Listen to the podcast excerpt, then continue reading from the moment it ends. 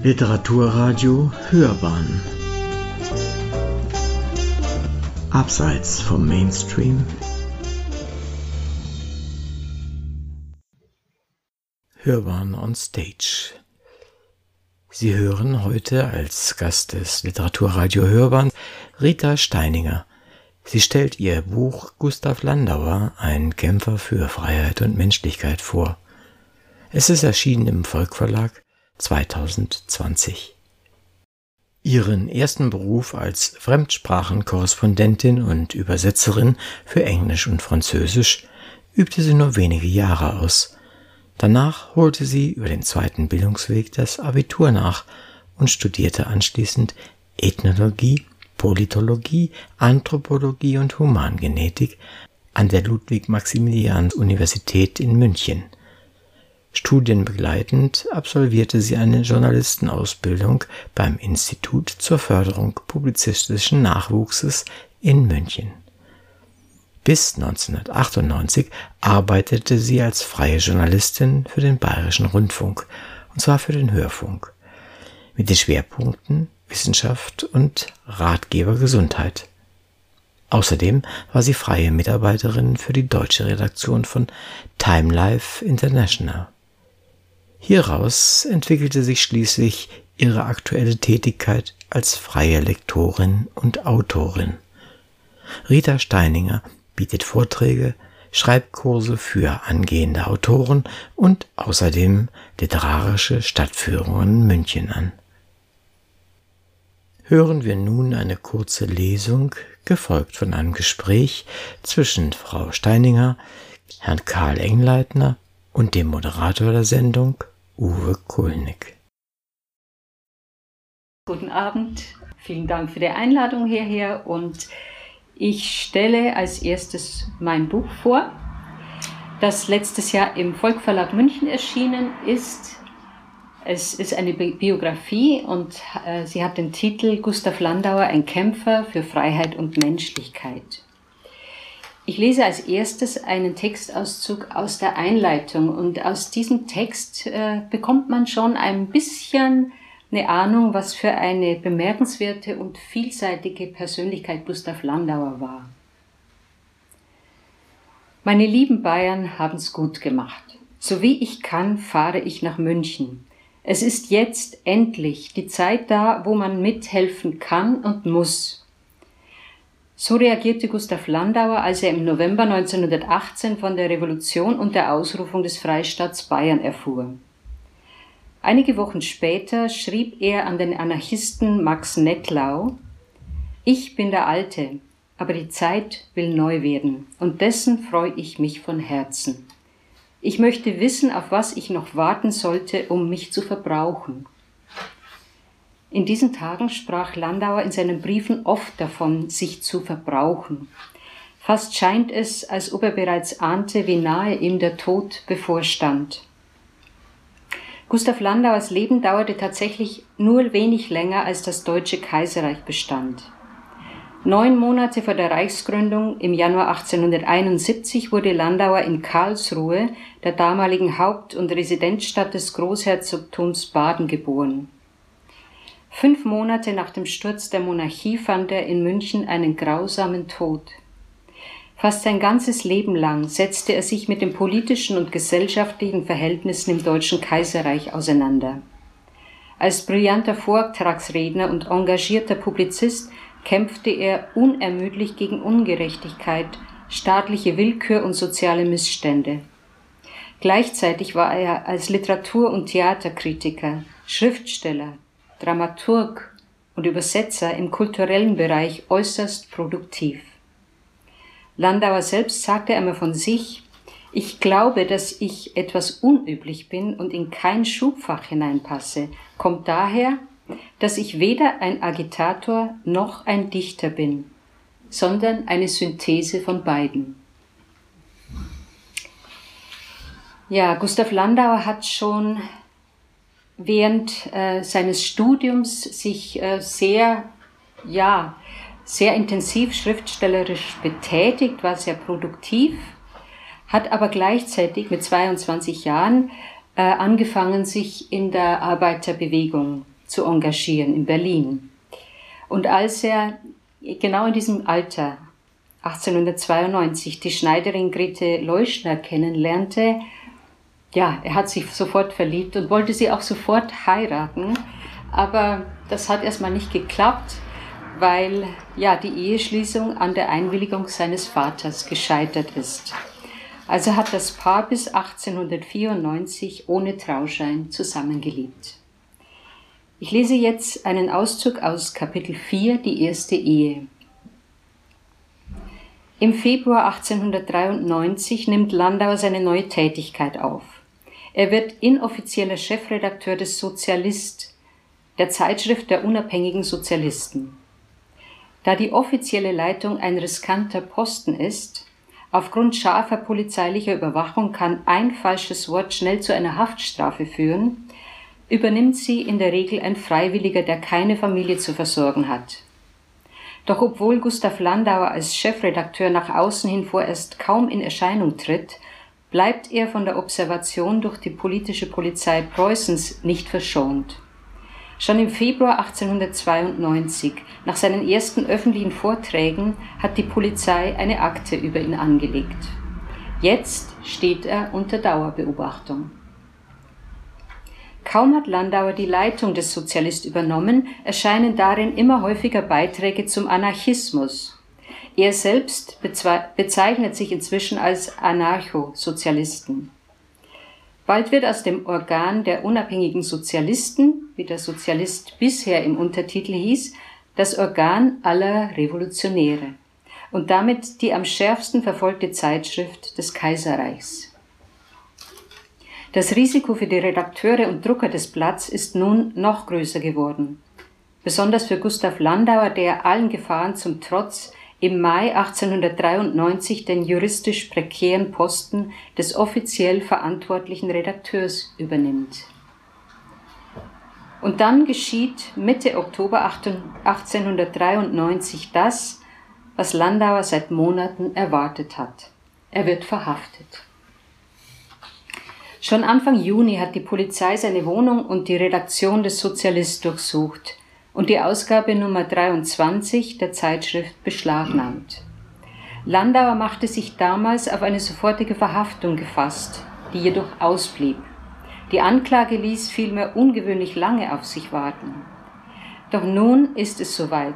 Die Staatsanwaltschaft legt dem Angeklagten zur Last, in zwei Artikeln der beschlagnahmten Ausgabe des Sozialist öffentlich zum Ungehorsam gegen die Staatsgewalt aufgerufen zu haben. Er wird zu zwei Monaten Gefängnis verurteilt. Landauer ist zunächst fast erleichtert über das Urteil, hat er doch vor der Verhandlung eine Haftstrafe von etwa sechs Monaten befürchtet. Doch dann wird im Dezember erneut Anklage erhoben und mit dem Urteil eine Strafe von weiteren neun Monaten verhängt. Der Grund dafür sind offenbar zwei Anschläge, die sich kurz zuvor in Spanien und Frankreich ereignet haben. Am 7. November warf der Anarchist Santiago Salvador French bei einer Aufführung im Teatro Liceo in Barcelona zwei Bomben in die Zuschauerränge, durch die 20 Menschen getötet und 50 verletzt wurden. Und am 9. Dezember verübte der Anarchist Auguste Vaillant ein Bombenattentat auf die französische Abgeordnetenkammer, die im Palais Bourbon in Paris tagte. Dabei gab es einige leicht Verletzte, obwohl Landauer mit diesen Anschlägen nicht das geringste zu tun hat. Er lehnt Gewaltaktionen grundsätzlich ab. Wirken sie sich fatal für ihn aus. So heißt es in der Urteilsbegründung vom 22. Dezember, dass sich gerade die Anhänger der anarchistischen Theorien in dem letzten Jahrzehnt wiederholt zu Attentaten und anderen groben Störungen des öffentlichen Friedens haben hinreißen lassen.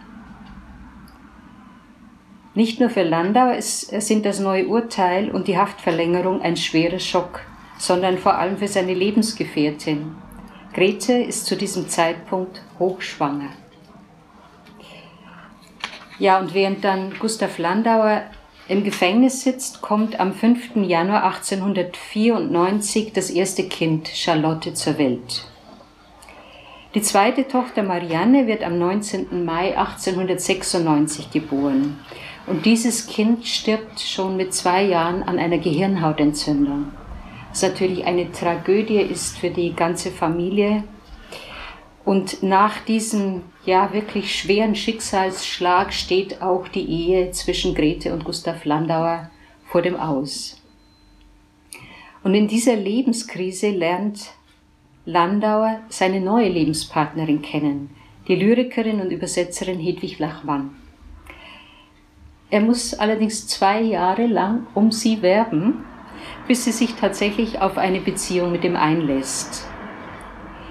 Im Sommer 1901 ziehen die beiden nach England. Sie sind zu der Zeit nämlich noch unverheiratet und wollen sich einfach, ja, aus der Affäre ziehen, vor Anfeindungen schützen, denen sie also immer, die sie immer wieder erlebt haben, äh, eben weil die erste Ehe Landauers noch gar nicht geschieden ist. Kapitel 6 Die Dichterin Hedwig Lachmann Die englische Hauptstadt finden Hedwig und Gustav grauenhaft. Sie halten es dort nicht lange aus.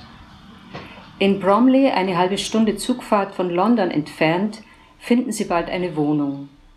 Hier lernen sie den emigrierten russischen Schriftsteller und Anarchisten Peter Kropotkin kennen, der in der Nachbarschaft lebt und den Landauer sehr verehrt. Die persönliche Begegnung wird ihn später veranlassen, die wichtigsten Schriften Kropotkins zu übersetzen. Es dauert nicht lange, bis Geldsorgen auftauchen. Das Leben in England ist teuer und die Einkünfte, vorwiegend aus Übersetzungsarbeiten, reichen bei weitem nicht zum Leben. Vergebens bemüht sich Landauer darum, bei einer deutschen Zeitung eine Stelle als England-Korrespondent zu finden. Zu allem Überfluss verzögern sich auch noch die dringend erwarteten Zahlungen für Hedwigs Übersetzungen. Trotz allem lässt es sich Landauer nicht nehmen, die aktuelle Situation von der angenehmen Seite zu betrachten. Jawohl, es geht uns sehr gut. Und was das Kochen angeht, so ist das der einzige Punkt meiner Produktion, wo ich eitel auf meine Erzeugnisse bin.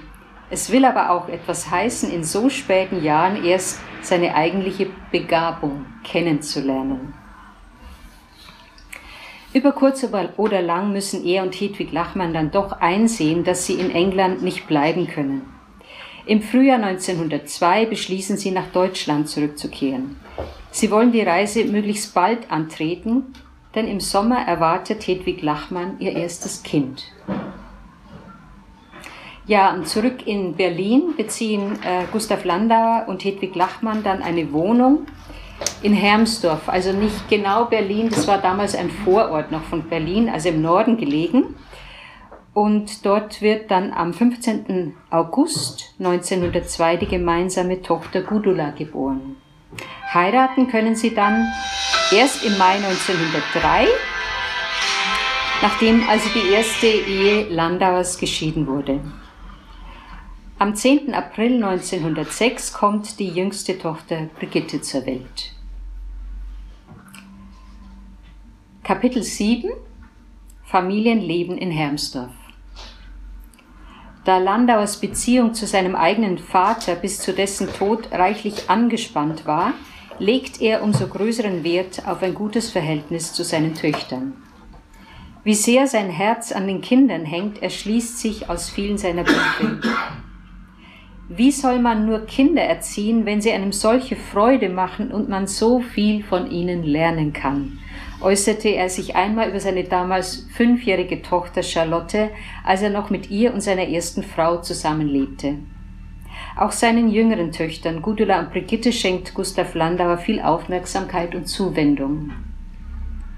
Viele Jahre später wird die jüngste Tochter Brigitte, verheiratete Hausberger, in ihren Erinnerungen vom Familienleben in Hermsdorf berichten. Aus ihren Schilderungen geht hervor, dass sie selbst nur kurze Zeit eine Schule besuchte. Ihre Schwester Gudula gar nicht. Stattdessen holte ihr Vater Privatlehrer ins Haus, zum Teil unterrichtete er seine Töchter auch selbst. Im Sommer ging er mit seinen Kindern zum Schwimmen, im Winter zum Eislaufen, was allen große Freude machte. Und zur Schlafenszeit war es nach den Erinnerungen der Jüngsten ebenfalls stets der Vater, der nochmals nach ihr schaute, sie aufs Töpfchen setzte und danach wieder zu Bett brachte. Doch auch die liebevollen Umarmungen der Mutter, die sie als eine sehr ruhige Person beschreibt, sind ihr in lebendiger Erinnerung geblieben. Im Allgemeinen gab es Brigitte Hausberger zufolge jedoch wenig gemeinsame Unternehmungen in der Familie, abgesehen davon, dass die Mahlzeiten regelmäßig zusammen eingenommen wurden. Im täglichen Ablauf galten klare Regeln, auf deren Einhaltung die Eltern strikt bestanden. Vater duldete keine Beschwerden über das Essen. Die Mahlzeit, die auf den Tisch kam, musste gegessen werden. Alles mussten wir aufessen. Gudula und ich durften von der gekochten Milch nicht einmal die Haut entfernen. Aber wir fanden einen Weg, es heimlich zu tun. Vater und Mutter arbeiteten und wir mussten still sein. Unsere Hauptmahlzeit nahmen wir mittags ein. Abends gab es nur ein leichtes Essen. Blaubeeren und Milch mochte ich besonders gern. Ja, das mit dem Essen, das hat einen Hintergrund. Landauers haben nie auf großem Fuß gelebt. Also sie waren eigentlich immer so finanziell, konnten sich gerade so über Wasser halten. Und das war natürlich dann auch bei den Mahlzeiten, hat, hat, hat sich das bemerkbar gemacht. Also es waren nie üppige Mahlzeiten auf dem Tisch. Kapitel 9 Pazifismus in Kriegszeiten wie jedes Jahr verbringen Landauers den Sommer 1914 in Süddeutschland. Sie besuchen Freunde, Bekannte und die beiden Großmütter in Krumbach und Karlsruhe. Dieses Mal endet der Sommerurlaub vorzeitig. Wir brechen unsere Erholungsreise ab und reisen nach Hause, schreibt Landauer an den befreundeten Philosophen Ludwig Berndl. Es ist nichts mehr zu hoffen und nichts zu fürchten. Es ist da. Der Krieg ist ausgebrochen. Brigitte Hausberger, die jüngste Landauer Tochter, beschreibt viele Jahre später in ihren Erinnerungen ein Erlebnis, das die Familie auf der Heimreise nach Berlin hatte. In ihrem Zugabteil saßen einige englische Touristen und Hedwig Lachmann begann auf Englisch ein Gespräch mit ihnen. Der Zug wurde in Weimar angehalten. Die Mobilmachung hatte begonnen. Ich erinnere mich an die feindselige Haltung der Mitreisenden gegen die Engländer, die plötzlich unsere Feinde geworden waren, und gegen meine Mutter, die sich so freundlich mit ihnen unterhielt. Mutter begann leise zu weinen. Bisher ist in der freireligiösen Familie Landauer jedes Jahr Weihnachten gefeiert worden, mit einem großen, reich geschmückten Christbaum. Und immer hat der Vater für die Kinder den Weihnachtsmann gespielt und ihnen danach Märchen von Clemens Brentano vorgelesen. In diesem und in den folgenden Jahren fällt das Weihnachtsfest bei Landauers aus. Wenn Menschen im Krieg leiden und sterben, soll in ihrem Zuhause keine Feier stattfinden, beschließen die Eltern. Die Kinder akzeptieren die Entscheidung, auch wenn es ihnen vermutlich schwer fällt denn es bedeutet, dass sie auch auf die Weihnachtsgeschenke verzichten müssen, mit denen sie Freunde der Eltern, insbesondere Auguste Hauschner und Fritz Mautner, immer reichlich bedacht haben. Ja, und im Krieg äh, ist dann natürlich die Versorgungslage allgemein sehr schwierig geworden und ganz besonders in den Großstädten. Deshalb beschließt Familie Landauer im Mai 1917 nach Krumbach in Schwaben zu ziehen. Dort ist Hedwig Lachmann aufgewachsen. Dort ist ja die elterliche Wohnung, die inzwischen leer steht, weil beide ihre Eltern schon gestorben sind. Und dort stirbt aber auch Hedwig Lachmann selbst nach wenigen Monaten. Das ist also im Februar 1918, am 21. Februar 1918 stirbt sie an einer Lungenentzündung. Also wieder ein ganz furchtbarer Schicksalsschlag, der die ganze Familie trifft. Landauer fällt in eine Depression und kann monatelang gar nicht mehr arbeiten. Dann ereignet sich im November 1918 in München, ja, es ereignet sich die Revolution. Und Kurt Eisner ruft Landauer zu seiner Unterstützung nach München. Er soll durch rednerische Betätigung an der Umbildung der Seelen mitwirken. Kapitel 10 Ein Schicksalsschlag im Jahr der Revolution was er sich von der Revolution erwarten kann und welche Rolle er selbst im weiteren Geschehen spielen wird, darüber ist sich Landauer nicht im Klaren. Kurz vor seiner Abreise nach München hat er an Auguste Hauschner geschrieben, was ich dort vorfinden und also tun werde, wie lange ich bleibe, das alles weiß ich noch nicht.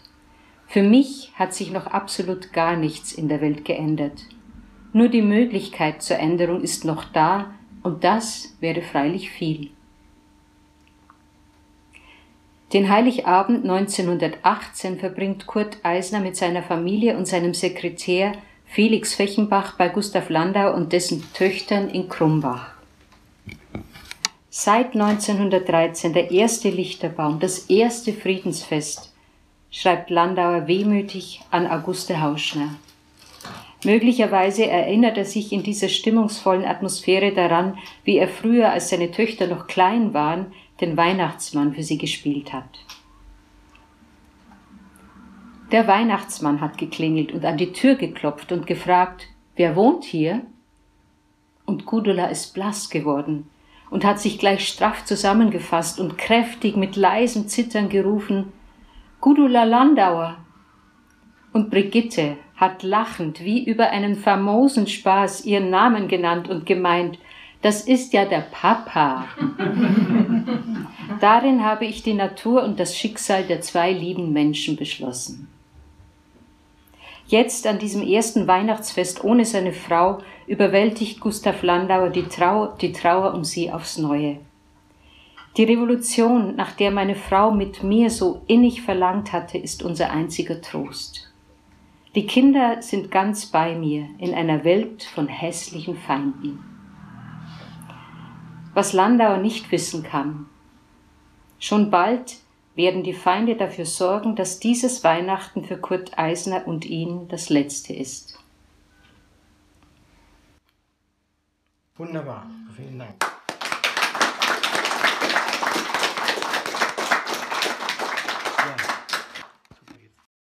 Hörbahn on Stage. Sie hören heute als Gast des Literaturradio Hörbahn Rita Steininger. Sie stellt ihr Buch Gustav Landauer, ein Kämpfer für Freiheit und Menschlichkeit vor. Nun das Gespräch zwischen Frau Steininger, Herrn Karl Engleitner und dem Moderator der Sendung, Uwe Kulnig. Guten Abend, vielen Dank für die Einladung hierher und ich stelle als erstes mein Buch vor, das letztes Jahr im Volkverlag München erschienen ist. Es ist eine Biografie und äh, sie hat den Titel Gustav Landauer, ein Kämpfer für Freiheit und Menschlichkeit. Frau Steininger, ich danke Ihnen für Ihre Lesung. Ich danke Ihnen, dass Sie da sind, dass Sie sich auch mit solch einem Thema wie Gustav Landauer beschäftigen was ja nicht so trivial ist, weil es ja doch schon ein Weilchen her ist und viele Dinge in Vergessenheit geraten, die nicht in Vergessenheit geraten sollen. Also vielen Dank, dass Sie da sind und ich freue mich sehr auf das Gespräch mit Ihnen. Ja, ich freue mich auch und ich bedanke mich nochmal für die Einladung.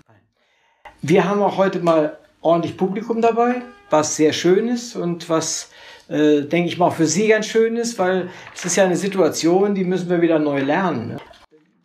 Ich stelle mal eine Frage, die gar nichts mit dem Buch zu tun hat. Finden Sie es eigentlich langweilig, nur einen Beruf zu haben?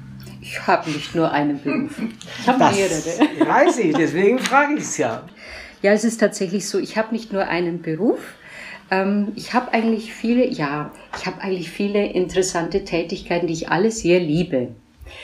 Ich habe mal, ähm, ja, ich habe Ethnologie studiert und neben dem Studium eine Journalistenausbildung gemacht, habe auch einige Zeit als Journalistin gearbeitet und habe dann aber gemerkt, dass ich ja es lieber habe, mich längere Zeit mit einem Thema zu beschäftigen, was ja im Journalismus gar nicht so gut möglich ist. Da muss man sehr schnell von einem Thema zum anderen wechseln und habe deswegen dann angefangen, ähm, Bücher zu schreiben, Sachbücher erst. Ja, da konnte ich mich dann doch eine Weile mit einem Thema beschäftigen. Arbeite aber auch schon ziemlich lang als freie Lektorin. Ja, Lektorin und Autorin, das sind natürlich zwei Tätigkeiten, die sind reine Schreibtischarbeit. Und äh, das war dann über kurz oder lang dann doch so, dass ich gemerkt habe, das ist, äh, ja, ich brauche unbedingt einen Ausgleich. Und da habe ich mir dann vor zehn Jahren was Neues gesucht. Und äh, da freue ich mich heute noch drüber, dass ich diese Idee hatte, Stadtführungen anzubieten. Und zwar sind das, also es sind Themen, Themenstadtführungen, die ich anbiete. Und es sind fast alles, alle Themen beschäftigen sich mit Literatur. Also ich spreche über, erzähle von Schriftstellern, die in München gelebt und äh, geschrieben haben, hauptsächlich im ersten Drittel des 20. Jahrhunderts. Und da gibt es ähm, zwei, die ich besonders mag, von denen erzähle ich auch besonders oft und besonders gern. Der eine ist Leon Feuchtwanger und der andere ist Oskar Maria Graf. Und alle beide Schriftsteller haben in der Zeit der Revolution und äh, ja, Räterepublik in München gelebt, haben auch diese ganzen Vorgänge, alles was hier passiert ist, beobachtet ähm, und haben auch darüber geschrieben. Ganz besonders Oskar Maria Graf, der ja in seinem autobiografischen Roman Wir sind Gefangene, dass er wirklich eindrücklich schildert, was sich da ereignet hat. Er war ja auch oft mittendrin im Geschehen. Und äh, das war natürlich auch etwas, was, ich, was mich sehr gepackt hat. Und als dann ähm, 2018, 19 es ja ein ganz stadtweites Programm gab, 100 Jahre Revolution und Rätezeit, da habe ich mich auch an diesem Programm beteiligt mit einem Vortrag und äh, auch mit einer Stadtführung. Ähm, ja, und habe mich äh, da eben beschäftigt mit vier Schriftstellern, die auch ganz aktiv am Revolutionsgeschehen beteiligt waren. Das sind also prominente Namen Kurt Eisner, Erich Mühsam, Ernst Toller und Gustav Landauer. Und ich habe dann festgestellt, dass es gar nicht so schwer war, also über Kurt Eisner Informationen zu bekommen, über Toller. Toller hat ja auch einen autobiografischen Roman geschrieben, ähm, eine Jugend in Deutschland. Mhm. Mühsam hat sowieso sehr viel geschrieben. Er hat sehr ausführlich Tagebuch geführt und diese Tagebücher, die sind wunderbar zu lesen. Ähm, also auch sehr, sehr spannend. Über Landauer konnte ich erstmal gar nicht so viel finden. Also zumindest das, was ich wissen wollte über ihn. Und äh, das hat mich dann auf die Idee gebracht oder einfach neugierig gemacht, mich näher mit ihm zu befassen. Und als ich dann angefangen habe, ich war dann irgendwann so fasziniert von dieser Persönlichkeit äh, und habe dann festgestellt, oh, es kommt der April 2020 und da hat Landauer seinen 150. Geburtstag. Und dann hatte ich eben die Idee, dass ich dann eine Biografie von Landauer schreibe. Es war sehr abenteuerlich, weil die Zeit schon sehr knapp war. Also ich hatte nicht mal sechs Monate Zeit, um dieses Buch fertig zu bekommen, aber es hat geklappt. Es war dann rechtzeitig fertig und es ist dann auch sogar rechtzeitig erschienen. Landauer hat am 7. April 2020 seinen 150. Geburtstag gehabt. Da ist das Buch also gerade erschienen. Aber die Buchhandlungen waren zu ja. wegen Corona. Dummerweise. So hat es viele Leute erwischt. Ja, ja genau. so ist es. Jetzt würde uns natürlich interessieren, Sie, stell, Sie, stell, Sie, stellen uns Landauer ja als einen ganz privaten Menschen dar, zumindest ja. in dem Stück, das ja. Sie jetzt gelesen haben. Mhm. Hm, was gibt es denn da für besondere Verbindungen dann zu seiner politischen Arbeit? Also ja. mir ist jetzt in den kurzen Stücken, die Sie gelesen haben, ja. ähm, also ich habe ja da einiges bisschen, auch zu seiner bisschen Arbeit. fast ein Widerspruch aufgefallen ähm, mit seinen Theorien und andererseits, wie er sein Leben führt. Also die Kinder die aus zweiter Ehe ja. erzieht er ja relativ frei und, und voll der Ideale. Ja, aber wo bis, ist denn da der Widerspruch seltsam, für Sie? Äh, fast schon schockierend finde ich den Umgang mit den Kindern aus der ersten Ehe. Dass er sich also nach dem Tod des zweiten Kindes von der äh, Frau trennt, sie verlässt in der damaligen Zeit sicherlich eine schwierige Situation. Wie kommt er denn damit zurecht? Ja, also es ist so. Da muss ich jetzt was richtigstellen. Das mhm. kam natürlich jetzt in der Lesung nicht vor, aber das, äh, das ist gut, dass Sie danach fragen. Das muss ich natürlich erklären. Also es war gar nicht so, dass er nach dem Tod des zweiten Kindes dann seine Frau einfach verlassen hat. Das mhm. war überhaupt nicht so. Er war, er war vernarrt in seine Kinder. Also in sein, seine ersten, also aus der ersten Ehe in die zwei Kinder, auch aus der zweiten Ehe in die Kinder. Und äh, es ist ihm unendlich schwer gefallen, ähm, sich da zu trennen. Es ging nicht einmal von ihm aus. Es ging von ihr aus. Mhm. Sie wollte einfach, sie hat bemerkt, also die Ehe war, es war wirklich so, dass die Ehe einfach schon äh, zerrüttet war. Und es ist dann tatsächlich auf ihren Wunsch geschehen, dass er aus der gemeinsamen Wohnung ausgezogen ist. Und sie hat ihn gebeten, und er hat sich aber auch wirklich daran gehalten, ähm, dass er sich, also das Kind regelmäßig sich um das Kind kümmert. Das hat er auch gemacht. Er ist ähm, regelmäßig, hat er eben das Kind besucht, hat sich um, um, um, um Charlotte gekümmert. Und das war auch sehr, sehr wichtig. Also er hat immer den Kontakt zu seinem ersten Kind auch gehalten. Es war dann so, als äh, seine erste Frau, Grete, dann später war das so, dass als sie noch äh, ein zweites Mal geheiratet hat, hat sie dann auch aus zweiter Ehe noch ein Kind bekommen. Und äh, ihr zweiter Ehemann, der wollte das äh, größere Kind, die Charlotte, gar nicht so gern immer um sich haben. Und da hat sich Landauer schon, der hat sich eigentlich immer darum bemüht, dann äh, Charlotte in seine Familie auch aus, also in die zweite Ehe, in seine Familie aufzunehmen. Und das wiederum ist äh, an Grete gescheitert. Und das hat dann wirklich erst, das war dann wirklich erst so weit, als Grete dann äh, gestorben ist. Also sie war sehr krank und äh, sie hatte man, sie hatte mehrere Operationen. Man hat ihr eine Niere entfernt und äh, sie ist dann letztlich ähm, daran gestorben. Also er hat seine reformpädagogischen, seine politisch-reformerischen Ideen auch selbst gelebt. ja, das würde ich schon sagen, auf jeden Und Fall. Dann mhm. gab es ja noch Affären. Ja, es gab Affären, aber ich würde das jetzt gar nicht, was heißt Affären? Aff, nein, nicht in der Mehrzahl, so kann man es jetzt gar nicht sagen. Nein, muss, da muss ich jetzt schon widersprechen. Ah, da haben Sie sehr selektiv im Buch äh, gelesen, kann das sein? Vielleicht. Ja, also es ist so, ähm, dass er sich als junger Mann verliebt, ist doch völlig klar. Mhm. Er hatte ähm, mit, als, als er noch unverheiratet war, er hat sich in eine junge Frau erst verliebt, mit der hat er eigentlich nur äh, Briefkontakt gehabt. Mhm. Danach hat er sich in Clara Tannhauser verliebt. Die kannte er schon aus seiner Kindheit, weil sie aus dem Ort war, wo die, äh, ich glaube, sein Vater herkam. Bin mir. Doch, es war der Vater, genau.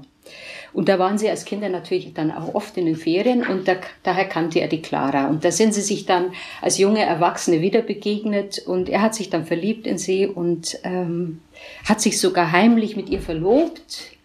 Und die Clara hat aber gar nicht, also die war dann schon sehr zögerlich in dieser Beziehung, äh, weil, ähm, ja, also sie hat schon mitbekommen, er hat da, er engagiert sich da oder er hat, er, er hat da Aktivitäten, die passen irgendwie gar nicht so zu unserem Leben. Sie war ja aus einer religiösen, äh, wirklich religiösen jüdischen Familie. Er war auch aus einer jüdischen Familie, aber sie sind also nicht religiös erzogen worden. Und ähm, ja, Clara hat sich da natürlich sehr zurückgehalten, als sie gemerkt hat, er engagiert sich in der Arbeiterbewegung, die ja wirklich sehr religionsfern war. Und ähm, ja, die Verlobung war, hatte dann abrupt ein Ende, als er Grete kennengelernt hat, Grete Leuschner. Ja, nee, mir ging es jetzt nicht darum, den nee. Herrn, Herrn Landauer in irgendeiner Weise. Ja, Sie merken äh, schon, äh, ich verteidige zu, ihn da sehr, sehr. Äh, ich fand es nur interessant, wie Sie eben den Menschen ja. äh, sehr facettenreich schildern und Aha. immer sehr plastisch und sehr, ja. sehr lebensnah und gleichzeitig eben die politischen Ideen und äh, das ist sicherlich ein ja. großer Vorzug eben der, mhm. Des Buches, äh, äh, dass man eben wirklich jemand als, als Menschen eben auch kennenlernt. Ja, das war mir auch sehr wichtig und ich habe auch, ähm, das war natürlich auch aus zeitlichen Gründen, ich habe ja vorhin mhm. schon gesagt, ich musste in einem wirklich un aberwitzigen Tempo dieses Buch schreiben. Und das wäre auch gar nicht gegangen, da auch noch sein ganzes Werk damit einzubeziehen. Mhm. Abgesehen davon gibt es ja da schon andere Publikationen, die sich sehr ausführlich mit seinem Werk zum Beispiel befassen. Und es gibt auch eine politische Biografie Gustav Landauers, die sehr umfangreich, auch zwei Bände von Tillmann Leder, die politisch, äh, die, die Politik eines Antipolitikers, so heißt der Titel. Und es gibt, und das war wiederum mein Glück, weil ich wirklich, das ist ja das erste Mal, dass äh, jetzt hier Landau eben hauptsächlich so im privaten Licht erscheint. Und das war mir ein großes Anliegen. Und da hatte ich, äh, ja, da war ich sehr glücklich darüber, dass es etliche Briefeditionen gibt. Also die Briefe von Landau. Mhm. Und die erste Briefedition, die hat übrigens Martin Buber herausgebracht. Schon in den 1920er Jahren. Martin Buber und Gustav Landauer waren sehr gut befreundet. Und Landauer hat, als äh, Hedwig Lachmann starb, den Martin Buber zu seinem Nachlassverwalter schon bestellt. Er hat schon sein Testament gemacht, weil er sich eben schon dachte, wenn mir was passiert, äh, dann stehen meine Kinder da. Also er hat dann wirklich vorgesorgt, hat sein Testament gemacht und hat dann auch Martin Buber gebeten, also wenn ich sterben sollte, bitte äh, übernimm du, verwalte meinen Nachlass. Und er hat ihn auch, ähm, ja, er hat auch zugestimmt, dass seine Briefe veröffentlicht werden. Allerdings eine Auswahl seiner Briefe. Er hat darum gebeten, dass keine Briefe veröffentlicht werden, die noch lebende Personen verletzen könnten oder sie irgendwie in Verlegenheit bringen könnten. Und deswegen ist diese Bubersche Briefedition natürlich ähm, ja eher schmal ausgefallen. Also da fehlen natürlich mhm. viele Briefe. Dann gab es aber in den 1990er Jahren ein eine Briefedition, also der Briefwechsel zwischen Gustav Landauer und Fritz Mautner. Fritz Mautner war, war Sprachphilosoph, äh, Publizist, Schriftsteller, äh, gut 20 Jahre älter als Landauer und als Landauer noch ein ganz junger Mensch war, also ein Student noch. Da haben sich die beiden kennengelernt und befreundet. Anfangs war es so, dass Mautner eben den Landauer gefördert hat und bald hat sich dann umgekehrt, hat Landauer wirklich Mautner in seiner Arbeit ganz enorm unterstützt. Also es war eine ganz äh, feste Freundschaft und äh, die beiden haben sich also wirklich äh, sehr regelmäßig und viel geschrieben, gerade in der Zeit, als dann Mautner weggezogen ist aus Berlin und sie sich auch nicht mehr persönlich dann oft gesehen haben. Also dieser Brief, Briefwechsel ist dann in 19, ich glaube 1994 von Hannah Delf herausgebracht worden. Dann gab es 2004 auch wieder einen Briefwechsel, der ist von Christoph Knüppel herausgegeben worden, den Briefwechsel zwischen Gustav Landauer und Erich Mühsam. Und dann, das war also wirklich mein großes Glück und darüber bin ich sehr, sehr froh, ist äh, 2017 eine sehr umfangreiche Briefedition erschienen und sehr, sehr umfangreich, also auch kommentiert, wiederum von Christoph Knüppel. Gustav Landauer, Briefe und Tagebücher von 1884 bis 1899. Und aus diesem Briefwechsel habe ich sehr, sehr viel schöpfen können. Mhm. Das war für mich wirklich hochinteressant, da eben auch diesen privaten Menschen, ja, diesen privaten Menschen Gustav Landauer kennenzulernen. Also Sie hatten das Glück, dass Sie viele äh, gedruckte, also Veröffentlichungen benutzen ja. konnten. Und die Archivarbeit war zu der Zeit ja relativ schwierig, denke ich, in der ja, Sie gearbeitet haben. Ja, das ist, äh, das ist klar. Also ja. und noch dazu, wenn dann Briefe nur handschriftlich ja, äh, da sind und er hatte wirklich eine Schrift, äh, ich tue mich furchtbar schwer, damit diese Schrift zu lesen. Jetzt nicht nur wegen dem Lesen, einfach unter den Corona-Bedingungen ja, ja. überhaupt zu arbeiten. Ja gut, also vieles ist ja digitalisiert. Also im Insti in Amsterdam, im Institut für soziale Geschichte in Amsterdam, da ist dieser, da ist, da ist wirklich sehr viel da von. Landauer und ähm, ähm, ja, da kann man also auch vieles einsehen. Und Philipp hat auch viele Briefe. dann mit dem Verlag unter diesen Bedingungen war die dann auch. Äh, also es war ja, ich muss dazu sagen, ich habe ja abgegeben, ja, es, ist, es, wird immer abenteuerlicher. Ich habe den Verlag, die Zusage vom Verlag, vom Verlag habe ich gegen Ende Oktober bekommen. Mhm. Und ich hatte Abgabetermin am 15. Januar. Mhm. Also das waren dann drei Monate noch. Ich hatte ja vorher schon angefangen zu schreiben. Also war, war schon wirklich sehr, sehr sportlich, ja. Gut. Äh, die Zusammenarbeit mit dem Verlag, die war einfach wunderbar. Ich äh, habe mit der Lektorin Martina Tolaniuk äh, schon mal zusammengearbeitet und das war einfach wirklich wunderbar. Und sie hat auch einen sehr, sehr sehr, sehr genauen Blick. Sie hat mhm. auf alles sehr genau geschaut. Sie hat viele Fragen gestellt, also gar nicht so viel da in, in meinem Manuskript da herumgearbeitet, sondern einfach Fragen gestellt. Mhm. Und das ist natürlich toll, wenn man durch Fragen dann dazu mhm. gebracht wird, dass man die eine oder andere Information noch mit einbaut oder was nachprüft oder auch dann sieht, ah, so stimmt's ja gar nicht. Das ist gut. Dann lassen Sie mich auch noch eine Frage stellen.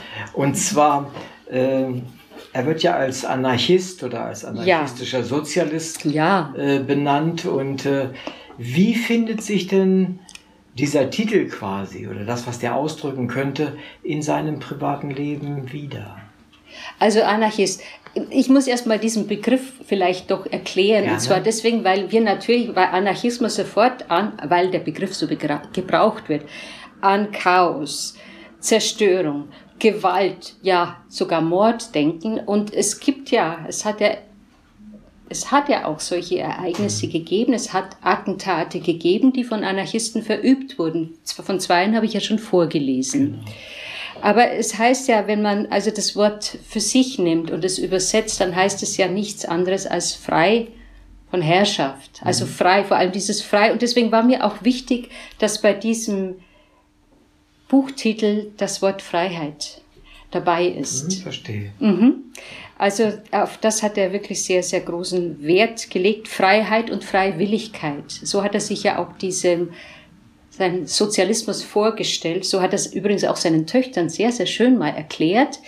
Äh, Brigitte hat das berichtet, dass er, dass er den Kindern mal erzählt hat, obwohl er viel, nicht viel über Anarchismus gesprochen hat zu Hause, aber er hat ihnen dann mal geschildert, wie er sich das vorstellt, nämlich eine sozialistische, freie Dorfgemeinschaft, wo man sich gegenseitig hilft. Man braucht kein Geld, man hilft sich gegenseitig und jeder, also man, es ist ein freies Zusammenleben, es ist ähm, ja, es beruht auf sozialer Gerechtigkeit und es kann jeder auch wählen, ja, er kann der Tätigkeit nachgehen, zu der es ihn, ja, zu der er neigt. So hat es den Kindern erklärt. Und das, ja, fand ich eigentlich auch ganz schön, dass sie das dann so in Erinnerung behalten hat. Sie hat nämlich das äh, Interview, das sie da, oder als sie da erzählt hat, das war das war schon im hohen Alter, das war kurze Zeit vor ihrem Tod. Mhm. Da hat sie dann eben noch aus, aus dieser Kindheit erzählt. Es sind etliche Sachen, von denen sie berichtet, da hat sie es einfach, da hat sie was nicht mehr richtig in Erinnerung. Das merkt man dann, wenn eine falsche Jahreszeit drin steht, mhm. überhaupt eine falsche Zeitangabe oder auch eine falsche Ortsangabe. Das macht aber nichts. Wenn man es sowieso weiß, äh, dann nimmt man das einfach stillschweigend so und ist dankbar dafür, das sie erzählt hat mhm. und dass man einfach einen Eindruck bekommt. Mhm.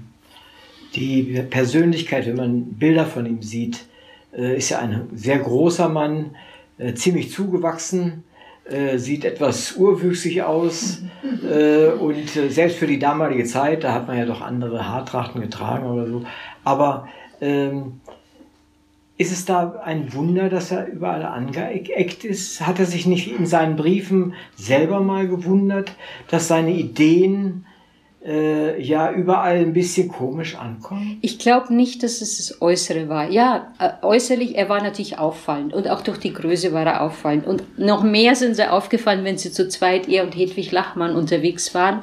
Ähm, soll ich mal aufstehen? Wahrscheinlich äh, Sie äh, eher so Sie ungefähr Größe. so meine Größe und er wirklich fast zwei ja, Meter ja, ja. groß. Also das war, das war ein Riesenunterschied.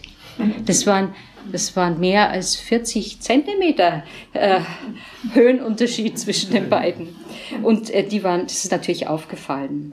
Aber sie haben sich wirklich gut ergänzt und äh, ja, vor allem gut verstanden. Die haben wirklich sehr miteinander harmoniert. Und das hat er auch seinen Kindern dann später, als sie gestorben war, so hat es seinen Kindern dann auch vermittelt, dass sie dass zwischen ihnen diese Harmonie war, weil einfach da von vornherein so eine grundlegende Einigkeit da war. Sie mussten also gar nicht viel miteinander diskutieren oder etwas ausdiskutieren. Es war einfach so diese gemeinsame, so, ja, so eine, geme so eine Einstellung, die sie gemeinsam geteilt haben, die war einfach da. Verstehe.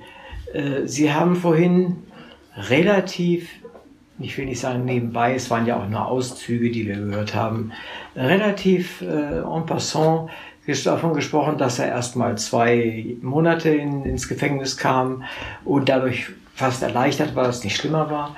Und dann noch mal neun Monate, da war ihre Stimme schon etwas äh, betonter. Was schreibt er denn darüber? Ich meine, mal eben in, ins Gefängnis zu gehen, ist aus seiner Familie raus, ja. wegen seiner Ideen, wo ihr bemerkt, und einiger Worte ist ja nicht so trivial. Nein, und äh, ich muss dazu sagen, warum er überhaupt ins Gefängnis kam. Also bei dem ersten Mal, ich habe ja vorgelesen, aber es ist ja nicht so ganz klar geworden, ja, wegen eines Artikels oder wegen einer Ausgabe des Sozialist. Was war da drin? Da war ein Artikel drin, in dem sich Gustav Landauer oder ja, in dem Gustav Landauer protestiert hat gegen die Inhaftierung eines unabhängigen Sozialisten den hat man also zu sechs Monaten Gefängnis verurteilt und man kann davon ausgehen, das war wirklich wegen einer trivialen Sache. Ähm, also, Sie haben es ja vorhin schon gehört, ein falsches Wort und äh, das konnte schon gefährlich werden. Und so war es dann auch. Und das war für ihn natürlich furchtbar, dass man ihn erst ja zu zwei Monaten, er hat mit sechs Monaten gerechnet, ja, verurteilt und dann wegen zwei Attentaten, mit denen er überhaupt nichts zu tun hatte, nochmals neun Monate dazu bekommt. Also. Insgesamt elf Monate war er im Gefängnis. In der Zwischenzeit hat seine Lebensgefährtin das Kind zur Welt gebracht, hat allein in der Wohnung gelebt. Äh, das war für sie auch sehr, sehr schwierig, auch finanziell übrigens sehr, sehr schwierig. Und äh, ja, es war eine schwere Zeit. Und dann erzähle ich jetzt von diesen, er ist ja insgesamt dreimal in Haft gekommen. Mhm. Ähm, da sollte ich vielleicht auch erklären, warum. Das zweite Mal, also es wird absurd. Er, beim zweiten Mal, das war 1896. Das war also das Jahr, in dem seine zweite Tochter Marianne zur Welt kam, also das Kind, das dann mit zwei Jahren gestorben ist. Im Mai ist das Kind zur Welt gekommen, im Dezember, ha, nicht im Dezember, einen Tag vor Heiligabend, ist genau gesagt. Einen Tag vor Heiligabend wird Gustav Landau verhaftet. Und was wirft man ihm vor, dass er öffentlich in Artikeln zu Gewalttätigkeiten aufgerufen habe? Ausgerechnet Gustav Landauer, der immer für einen gewaltfreien, also für Gewaltfreiheit eingetreten ist. Ja, und dann kam er in Untersuchungshaft. Da saß er also sechs Wochen, bis dann seine Verhandlung, bis es soweit war. Und in der Verhandlung hat, äh, hat sich schnell herausgestellt, also da liegt überhaupt nichts vor. Und man hat ihn freigesprochen. Aber bitter für ihn war es, er musste, vor allem seine Familie, musste Weihnachten und äh, Silvester und Neujahr ohne ihn verbringen. Also wieder sehr, sehr bitter.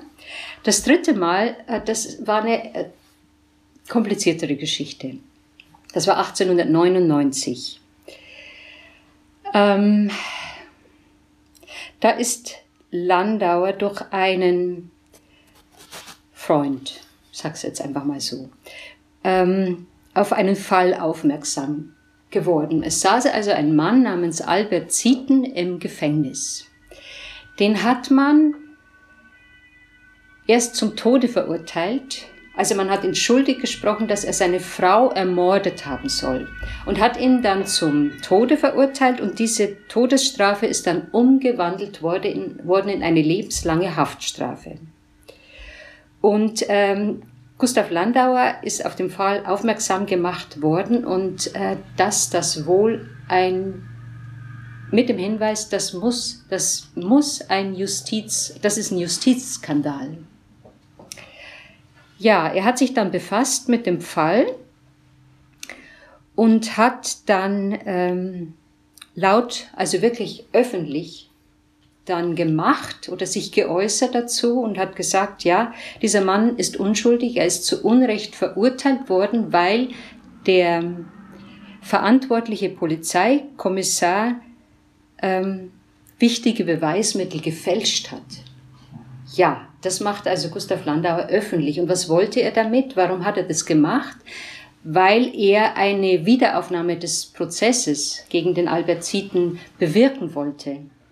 Das hat aber nicht geklappt, weil sein wichtigster Hauptzeuge, der ihn da überhaupt in diese Sache reingezogen hat, der ist inzwischen verstorben gewesen. Dann stand er also da, ähm, hatte nichts vor, hatte keinen, keinen wirklich wichtigen Zeugen an seiner Seite und ähm, hat also statt dass der Prozess wieder aufgenommen wurde, hat er sich selber dann ähm, ja eine Klage wegen Beleidigung eingehandelt und ist dann zu sechs Monaten Gefängnis verurteilt worden. Das war dann die Zeit, da hat er kurz vorher eben Hedwig Landau, äh, Hedwig Lachmann kennengelernt. Und da gibt es dann noch eine Geschichte, vielleicht erzähle ich die noch kurz ja, dazu, ja. weil ähm, das geht jetzt auch wieder in das Private rein, äh, weil ich ja vorhin schon gesagt habe, diese Briefe sind wirklich sehr faszinierend. Und diese Briefe, die er an Hedwig Lachmann geschrieben hat, die sind wirklich bemerkenswert. Er hat sie im Februar 1899 kennengelernt bei einem Vortragsabend von Richard Demel, der berühmte Richard Demel, der Dichterfürst. Da war er eingeladen und da war eben auch Hedwig Lachmann eingeladen. Und er hat sie gesehen, von Weitem gesehen. Oder ja, jedenfalls stand er nicht direkt bei ihr. Und er war vollkommen fasziniert von ihr. Und hat sie aber nicht angesprochen. Und als er dann nach Hause kam, also er hat außerhalb von Berlin gewohnt, in Friedrichshagen, und als er dann nach Hause kam, hat er sich sofort hingesetzt und hat angefangen, einen langen Brief an Hedwig zu schreiben. Er konnte den aber nicht abschicken, weil er ihre Adresse nicht wusste. Und da hat er sieben Tage lang nach ihrer Adresse gefahndet. Also er hat beim Verleger, sie, sie war ja Dichterin, sie hat, war auch Übersetzerin, sie hat also schon eigene Werke, eigenes herausgebracht, eigene Dichtungen, aber auch Nachdichtungen und äh, hat dann erstmal beim Verlag angefragt, hat bei Freunden, die halt einfach in der Literaturszene da äh, einander kannten, hat er nachgefragt. Die hatten natürlich alle den Eindruck, er ist an ihr als, ja, als, ja, er möchte sich über Liter literarische Themen mit ihr austauschen. Er hatte aber doch anderes Interesse. Nachtigalle gehört der Traps. Ja, hm, das hat er natürlich nicht verraten. Ja gut, und dann hat er nach sieben Tagen tatsächlich ihre Adresse ausfindig gemacht. Ausgerechnet von Rich Richard Demel hat er sie bekommen. Demel hat nämlich selber äh, lange Zeit ein Auge auf Hedwig Lachmann geworfen. Aber da ist er nicht angekommen bei ihr. Ja, er hat sie dann bekommen und drei Tage später schreibt er was ganz Erstaunliches. Also er hat wirklich lange, lange, lange, lange Briefe an sie geschrieben und er schreibt was ganz Erstaunliches. Er schickt diesen Brief auch ab. Man muss jetzt denken, erstaunlich deswegen, weil sie sich ja noch gar nicht persönlich kannten. Sie haben noch kein einziges Wort so gegenüberstehend miteinander gewechselt.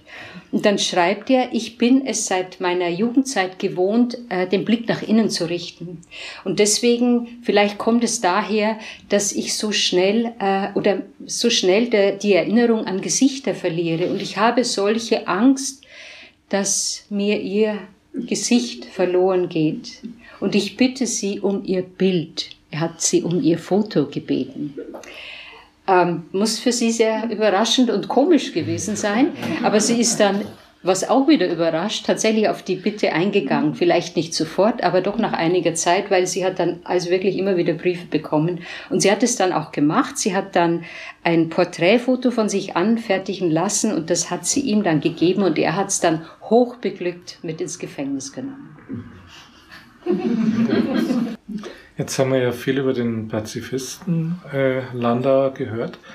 Wie kam er denn dann damit zurecht, dass die seine Ideen, dass die dann in einer Revolution äh, ans Licht kamen und dann auch wirklich umgesetzt wurden? Ist, Sie sagen, die beiden Landauers haben die Revolution begrüßt. Sie mussten sich doch äh, bewusst ja. sein, dass das nicht ganz so gewaltfrei abgehen kann. Ja, ich, ich sag, ja. Um es weiterzuführen, wie ist er damit zurechtgekommen, dass dann äh, bei der Bayerischen Revolution dann vor allen Dingen im April dann dabei war?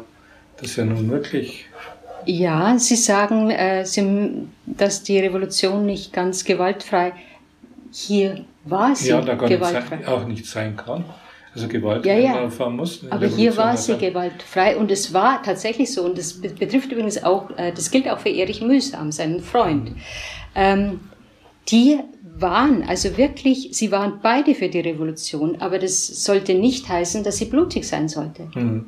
Sie waren für eine, eine, unblutige Revolution und es ist auch weitgehend unblutig abgelaufen. Unblutig, ja. Ja. Ja, Tatsächlich war es so, aber ich muss zu Landaus Pazifismus. Im März und April dann nicht mehr. Nein, dann nicht mehr, aber das, da kam also wirklich die, die Brutalität von Seiten der Konterrevolutionäre. Mhm. Das man, muss man wirklich so sagen. Hm, ja gut, aber dieser Putsch da rund um den 7. April rum von, äh, von Wer war das? Die Kommunisten gegen die also, Spartakisten oder so ähnlich? Also es ist so. Es war am 6. Leise, am 6. April 1919 mhm. ist die erste Räterepublik ausgerufen worden. Mhm. Und nein, ich, ich sage es richtig, am 7. April natürlich, das war Landaus Geburtstag. Mhm. Am 6. ist es vorbereitet worden. Da hat man sich also getroffen und hat schon mal die Posten äh, der Volksbeauftragten verteilt. Und am 7. ist sie dann ausgerufen worden und da ist dann Landauer Volksbeauftragter geworden für äh, Unterricht, Wissenschaft, Volksaufklärung, also eine Art Kultusminister. Ähm, diese erste Räterepublik, die hat nur sechs Tage lang bestanden und ist dann abgelöst worden. Eigentlich, ja, Erstmal hat sich ein Putschversuch ereignet. Das war der 13. April, das war Palmsonntag, das ist in die Geschichte eingegangen mit dem äh, Namen oder mit der Bezeichnung Palmsonntagsputsch. Da haben also die republikanischen Schutztruppen, die auf Seiten der Regierung Hoffmann, es ist ja eine Regierung gewählt worden, die aber, nachdem äh, Kurt Eisner getötet wurde, also irgendwie in Panik äh, äh, sich geflohen ist und überhaupt nicht mehr aktiv war. Ähm, ja, und äh, diese Regierung, die wollte dann aber auch keine Räterepublik dulden und ähm, hat dann republikanische Schutztruppen geschickt, die sollten also diese Räterepublik beenden. Das haben sie auch geschafft. Aber gleichzeitig ist an diesem Palmsonntag dann der Putsch Versuch niedergeschlagen worden und am gleichen Tag noch ist im Hofbräuhaus die zweite Räterepublik ausgerufen worden unter kommunistischer Führung. Die Kommunisten waren an der ersten nicht beteiligt. Und jetzt muss ich, wenn wir schon bei dem Thema sind, ähm, ja, Gewalt. Also es wird ganz furchtbar. Aber ich, ich kann jetzt nicht anders als das zu erzählen. Äh, ich habe das jetzt so betont, dass diese erste Räterepublik ähm, nicht, also nicht unter Beteiligung der Kommunisten war, weil nämlich dann die Regierung Hoffmann mit allen Mitteln versucht hat, ihren Machtanspruch da geltend zu machen. Die, die sind ausgewichen nach Bamberg, haben aber dann von Bamberg ähm, emsig äh, Botschaften geschickt.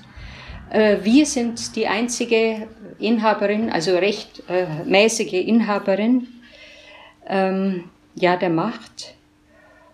Und sie sind dann, sie haben wirklich vor ganz schrecklichen Mitteln, äh, sind sie nicht zurückgeschreckt. Sie haben also auch das Mittel der Verleumdung benutzt. Und da gab es also wirklich ein ganz, ein ganz haarsträubendes Beispiel, von dem hat dann Erich Mühsam berichtet. Das war, er schreibt sogar, das war am 12. April. Da war die Lage also offenkundig sehr ernst geworden, so hat es Erich Mühsam beschrieben, weil also die Regierung Hoffmann gegen die führenden Persönlichkeiten, also die bekannteren Persönlichkeiten in dieser ersten Räterepublik da ganz äh, infame Lügen verbreitet hat. Unter anderem hat es geheißen, dass in München die Kommunalisierung der Frauen eingeführt wurde. Was bedeutet hat, also was, was sie damit gemeint haben, war, dass jede Frau jedem Bolschewisten, so haben sie es gesagt, jeden Bolschewisten zur Verfügung stehen müsse. Das war natürlich an den Haaren herbeigezogen. Außerdem Bolschewisten, es gab keine in der ersten Räterepublik. Aber die haben natürlich bewusst auch solche Begriffe be gebraucht, um in der Bevölkerung da einfach Unsicherheit und Misstrauen und Angst natürlich auch zu erzeugen. Ja, ich möchte nochmal zu dem Gewaltbegriff zurückkommen. Die Regierung Hoffmann war eine gewählte Regierung, die Regierung Eisner ist zurückgetreten gewesen. Und das ist, also wenn heute äh, die Regierung flüchten müsste in einen anderen Ort, dann würde man doch von Gewalt sprechen, weil sich eine nicht gewählte Gruppe an die Spitze des Staates stellt, zu ja. stellen versucht. Ja, da muss ich jetzt auch was dazu sagen. Als ähm, Kurt Eisner im November, also der Revolutionsnacht, Kurt Eisner ist äh, erster Minister, also Ministerpräsident mhm. geworden des Freistaats Bayern, den er ausgerufen hat. Und er hat in seiner Regierung eigentlich so ein Mischsystem etabliert oder geschaffen. Auf der einen Seite ein parlamentarisches System, auf der anderen Seite ein Rätesystem. Und er hat sich eben gedacht, das kann, das kann funktionieren, das kann zusammenpassen. Es hat aber ja, nicht so gut gepasst, schon von Anfang an nicht. Also da hat es schon Rangeleien gegeben. Aber als dann am 21. Februar 1919, übrigens genau einen Tag nach Hedwig Lachmanns Tod, ähm, Kurt Eisner ermordet wurde, da war, also wirklich, da war, ähm, ja, nicht nur Entsetzen in der Stadt, da war also wirklich Mordstimmung dann plötzlich. Also die Leute waren, die sind dann auf die Theresienwiese geströmt zu Tausenden und zum Teil bewaffnet und man wusste nicht, was wird da. Die haben, also die haben wirklich gekocht, die Leute, und es war niemand da, der da wieder Ordnung geschafft hätte, also der versucht hätte, die ähm, Situation unter Kontrolle zu bringen, weil nämlich an diesem Tag, als der Landtag ja eigentlich zusammengetreten war und als es dann nach Kurt Eisners Ermordung auch noch im Landtag eine Schießerei gab, da ist, sind sie alle geflohen und da ist die Regierung Hoffmann, die ist geflohen und die hat sich nicht mehr gerührt. Das heißt, es war wirklich ein Machtvakuum dort und da und diejenigen, die dann einfach was getan haben oder versucht haben, da wieder einfach ähm, ja das Chaos in den Griff zu kriegen, das waren erstmal die Räte.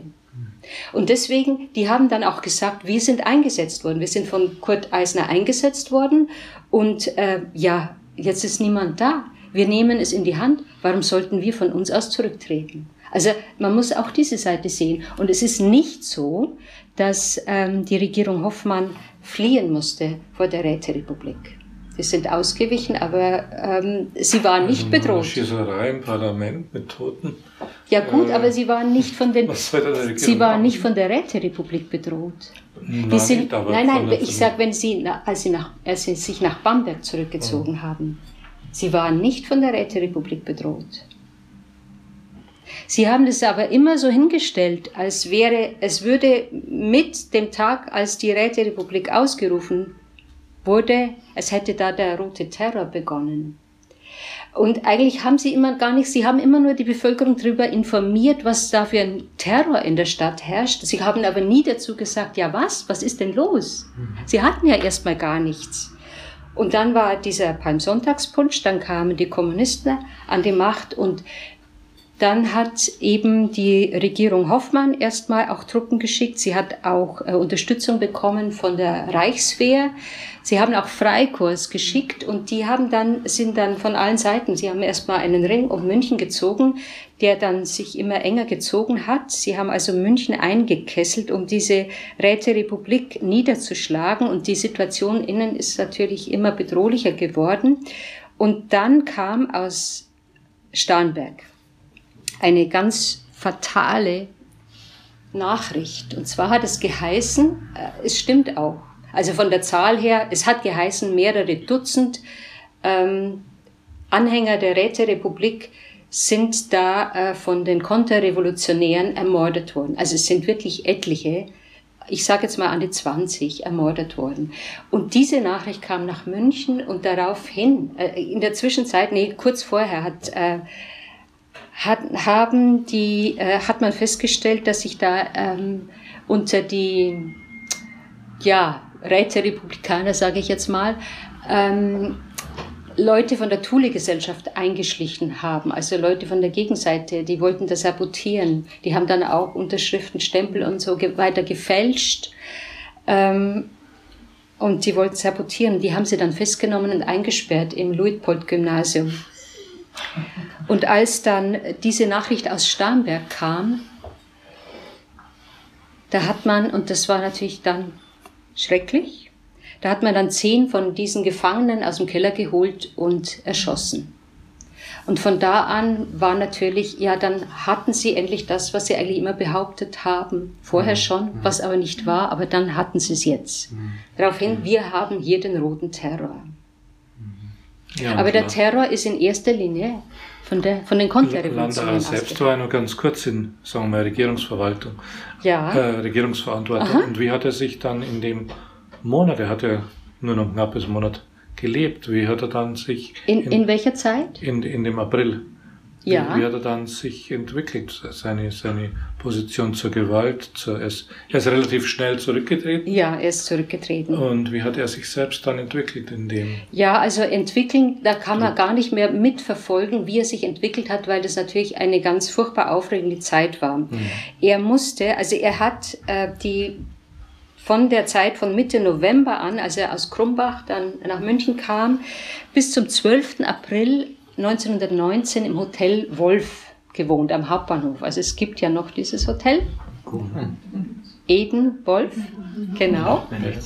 Eden Hotel Wolf, äh, das gibt es noch.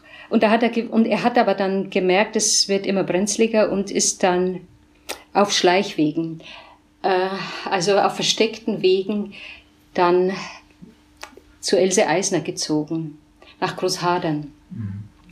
Und seine größte Sorge war, also er hat sich auch der Zweiten Räterepublik angeboten, aber der, er hat dann sofort gemerkt, die nehmen seine Ideen auch gar nicht an. Und er hat dann auch deutlich gesagt, also äh, der Unterschied zwischen uns, zwischen dem, was ich will und äh, was Sie wollen, der ist so groß, wir, das, das geht nicht zusammen. Und hat sich dann von sich aus zurückgezogen. So. Und äh, ja, also von Entwicklung, wie er sich entwickelt hat, äh, da kann man gar nicht mehr viel mitverfolgen. Man hat ja auch gar nicht mehr sehr viel erfahren. Es war eine furchtbare Zeit, es war sehr bedrohlich geworden, die Lage. Er hat sich gesorgt um seine Töchter und die Töchter sich natürlich um ihn. Die haben ja auch mitbekommen, was in München los ist. Und es ist sehr gehetzt worden, auch in Krumbach gegen die Räterepublik. Und man hat gewusst, und man hat ihn ja gekannt in Krumbach. Und ähm, also man hat wirklich Beschimpfungen und Drohungen dann gegen ihn laut werden lassen. Die Töchter haben das alles miterlebt. Übrigens auch die zwei jüngsten Eisner, also die zwei Eisner-Töchter waren ja auch in Krumbach in der Zeit, schon seit Januar 1919. Die sind also bei den Landauer Töchtern untergebracht worden. Und es ist dann so bedrohlich geworden, ähm, es ist sehr anrührend dann auch zu ähm, lesen, welche Briefe die Töchter dann am Schluss noch im April 1919 an den Vater geschrieben haben in München. Also auch da sieht man wieder diese Liebe, diese gegenseitige Liebe, die sie äh, hatten. Die Töchter in großer Sorge um den Vater und auch wieder, wann kommst du wieder zu uns? Auch wenn wir dich nicht so oft sehen, wenn du da bist, aber es ist so beruhigend zu wissen, dass du hier bist, hat dem Gudula einmal geschrieben. Und äh, ja. Und Aus diesen letzten Tagen gibt es ja dann nun eben dieses Foto, zu dem Sie uns noch was erzählen wollten. Ja, das gibt es. Ich zeige es vielleicht mal, da viele kennen es ja auch. Es ist im, im Buch enthalten, auf der Seite 148, wenn ich hier richtig lesen kann. Das ist also ein Foto, wo also schemenhaft jemand sieht, der abgeführt wird. Ja.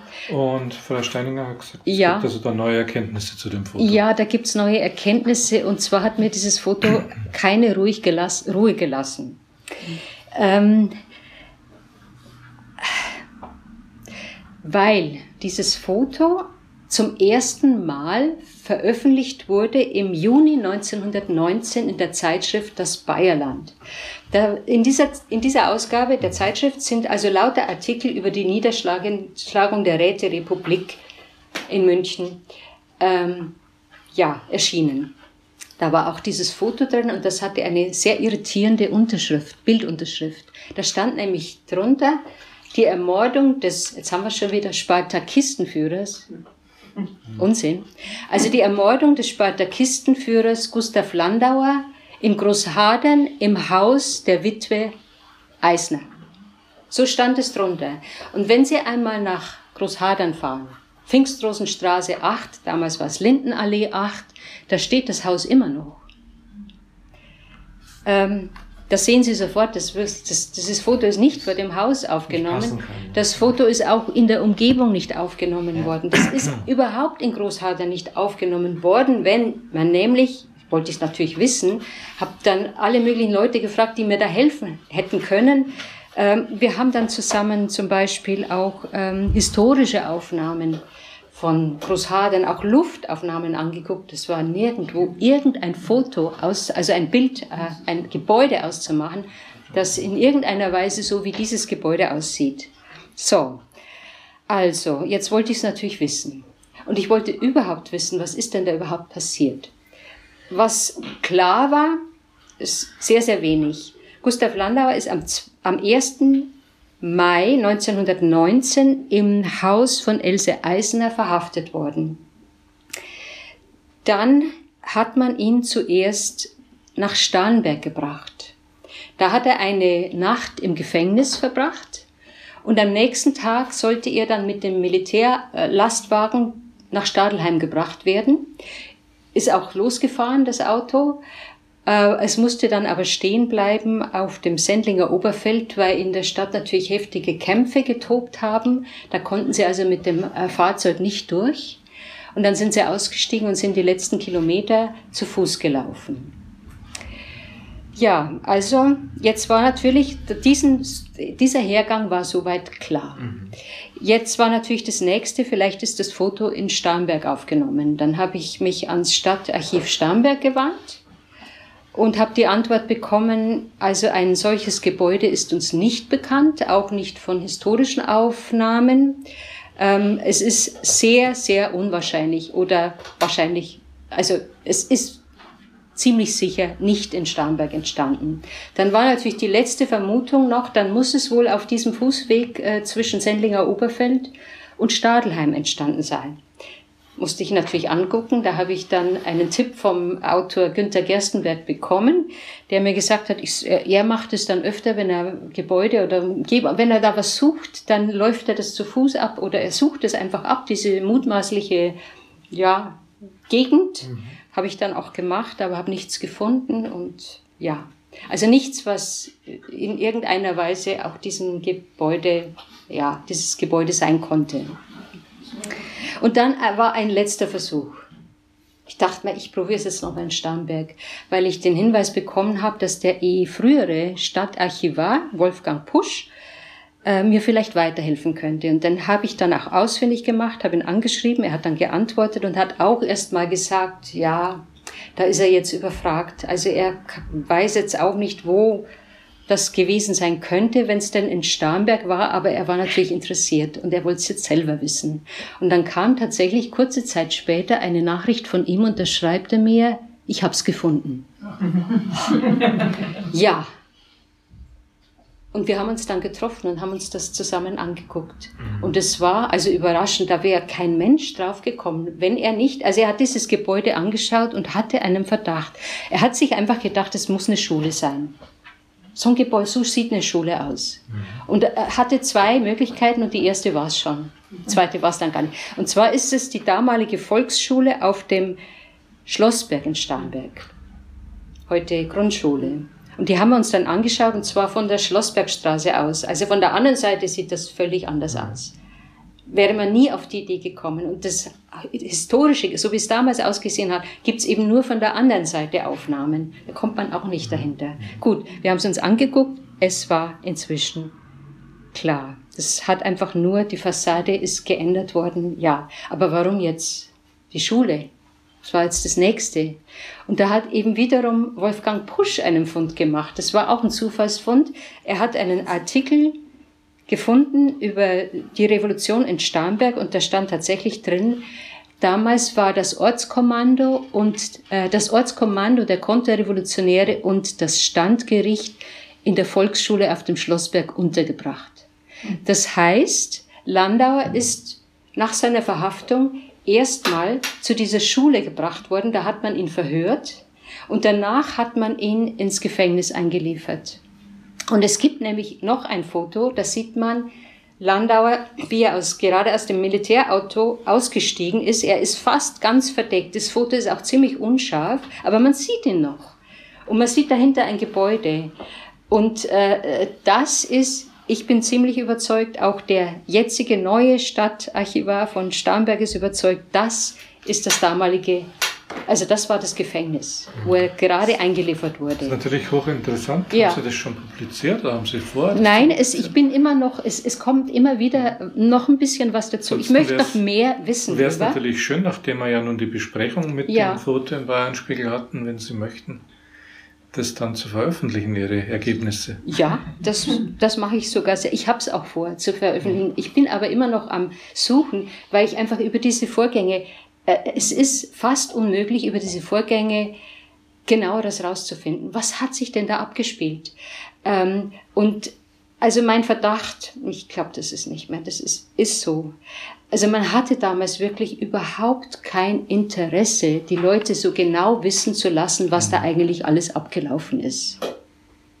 Was ja nicht verwunderlich ist ja, letztendlich. Tatsächlich. Und in Zeiten einer Revolution da ist da kommen die Fakten als letzte. Ja.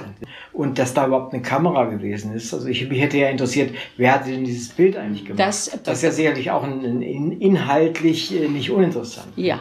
Aber vielleicht, um nochmal ein klein bisschen Luft zu schnappen und den Erich Mühsam. Ja.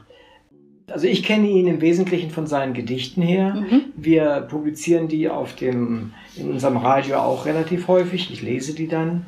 Und sie werden viel gehört, äh, ob es ja noch auch schon eine Weile her. Und das ist ja auch ein teilweise recht harter Ton, der da kommt, ja, und, und klare Worte.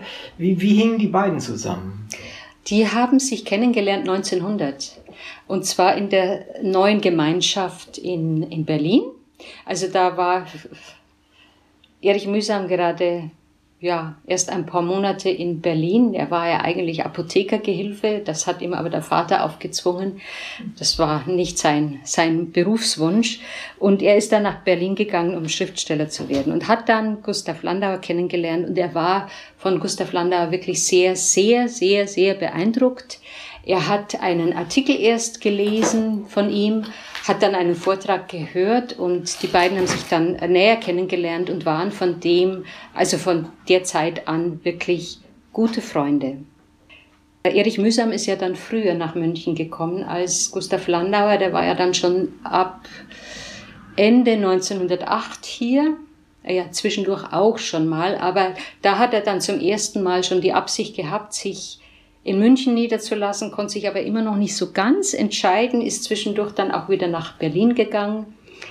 Dann 1909 kam er wieder zurück und, und da hat er, von da an hat er wirklich dann fest in, in München gelebt. Mhm.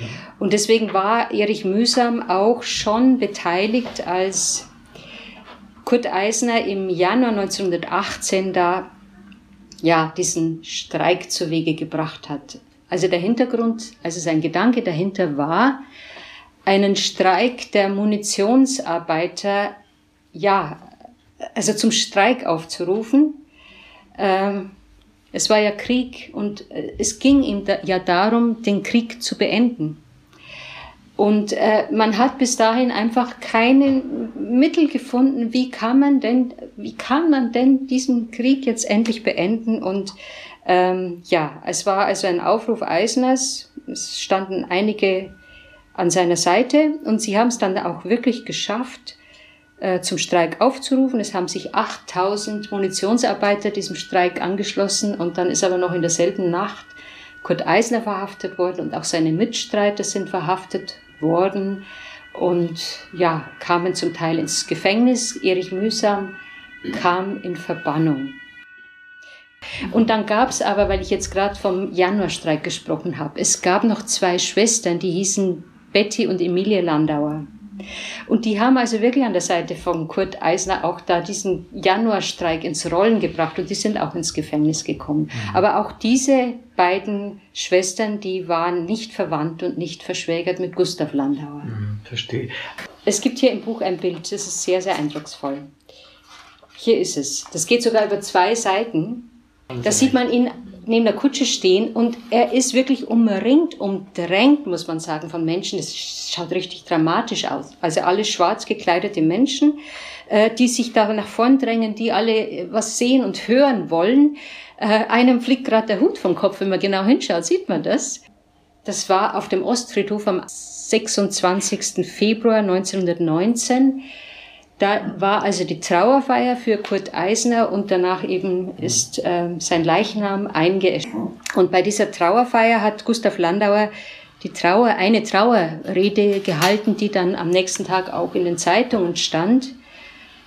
Ja, und dann wenige Wochen später ist er ja selber ermordet worden und da sind die Zeitungen dann fast drüber hinweggegangen mhm. oder wenn sie berichtet haben, dann haben sie es sehr unklar, mhm. sagen wir es mal so. Also sie wollten da gar nicht so genau sagen, wie das war.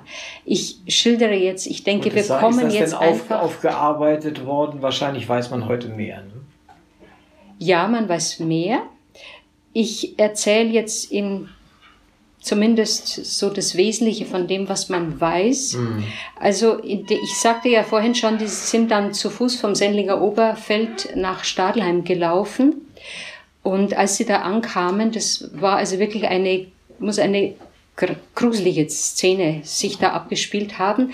Da war Landauer sofort umringt von einer Rotte von Menschen. Also es sind Zahlen zwischen 50 und 100 genannt, die ihn da umringt haben, die ihn da äh, äh, gestoßen und geschlagen und, und vorwärts gedrängt haben. Und dann soll ein Offizier, dessen Name nie bekannt wurde, es hat auch niemanden interessiert, offenbar, wer da der, der Verantwortliche ist, ein Offizier jedenfalls soll dann gesagt haben, halt, der Landau wird sofort erschossen. Und daraufhin hat dann ein Soldat einen Schuss auf Landau abgefeuert und es ja, es kamen dann noch zwei, sind noch, noch zwei andere Schüsse auf ihn abgegeben worden, noch von zwei anderen.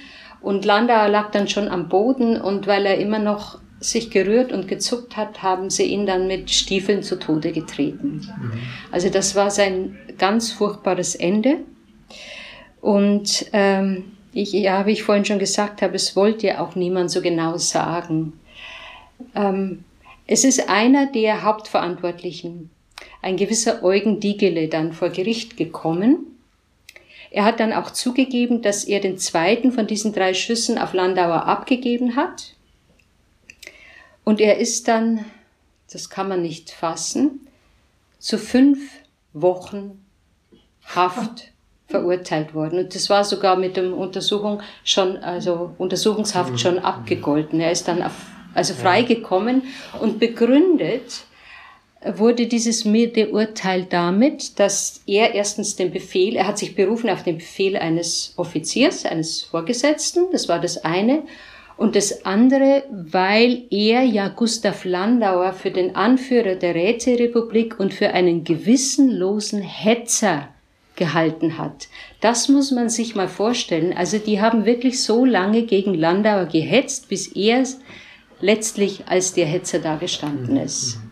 Und so äh, ist es dann auch in den Zeitungen erschienen. Die einen haben geschrieben, Landau ist auf der Flucht, erschossen worden. Das war ja immer ein sehr beliebter Satz.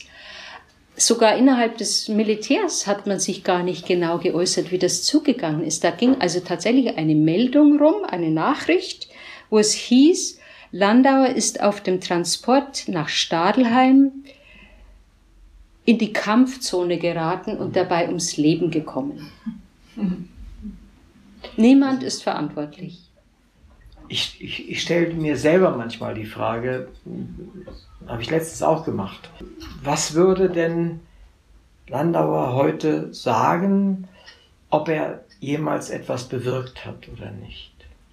Und wenn man sich so stark mit jemandem auseinandersetzt, wie Sie das gemacht haben, und Sie machen da einen extrem kompetenten Eindruck, äh, dachte ich mir, so eine Frage kann man stellen, aber man muss sie natürlich nicht äh, beantworten, das ist völlig klar.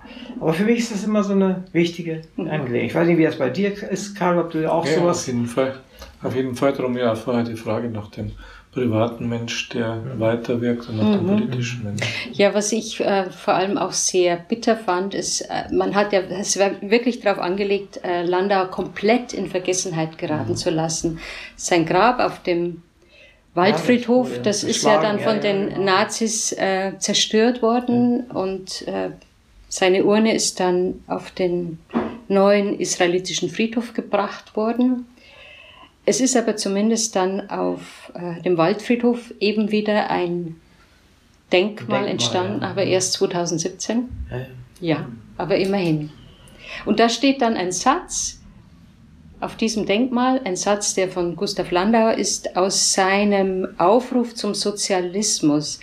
Äh, den muss ich jetzt vorlesen. ich ich hole mir jetzt gerade das Buch her, weil ich den, glaube ich, nicht so ganz wortgetreu im Kopf habe, aber da ist er.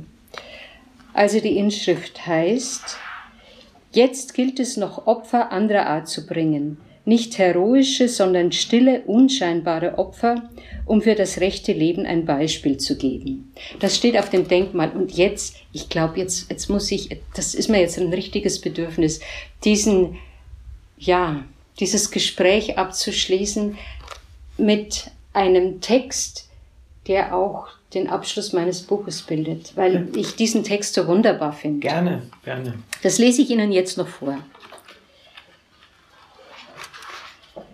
Gustav Landauer hat jede seiner Töchter zweifellos auf eine ganz besondere und einzigartige Weise geliebt. Über Gudula schrieb er einmal, das Kind ist der seelenvollste und der gütigste Mensch, den ich kenne. Diese Tochter war ihrer Mutter in ihrem ruhigen, bedachtsamen Wesen besonders ähnlich. Vielleicht liegt es daran, dass in den Briefen, die Landauer nach dem Tod von Hedwig Lachmann an Gudula richtete, so viel Innigkeit und Menschenliebe mitschwingt. Es klingt geradezu wie ein Vermächtnis. Die Zeilen, die Gustav Landauer sieben Monate vor seinem Tod an seine Tochter Gudula schrieb. Dieses Leben müssen wir ausfüllen mit unserem besten Wesen. Unsere Aufgabe ist gut zu sein, anzuerkennen durch die Tat und den stillen Umgang im Kleinen und Täglichen, dass die Menschen und alles, was Leben hat, uns nicht als Gegenstände für unseren Genuss gegeben sind, sondern als solche, die in allem Wesentlichen gerade so beseelt sind wie wir. Ich glaube, das ist ein schönes Schlusswort. Das ist ein schönes Schlusswort. Vielen herzlichen Dank.